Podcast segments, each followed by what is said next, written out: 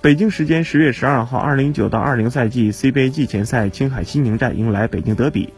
北京在林书豪、翟小川和方硕均缺阵的情况下，依旧整场压制对手，最终以九十一比七十九战胜北控，夺得本站季前赛冠军。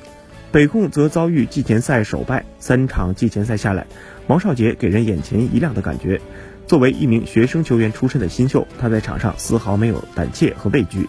尤其是第二战对阵广厦，王少杰得到了十六分和七个篮板。赛后，北控男篮新秀王少杰谦虚地表示，自己距离国家队还差很远。马布里也谈到了季前赛中表现不俗的王少杰，他表示会让王少杰在新赛季打一些此前没有打过的位置。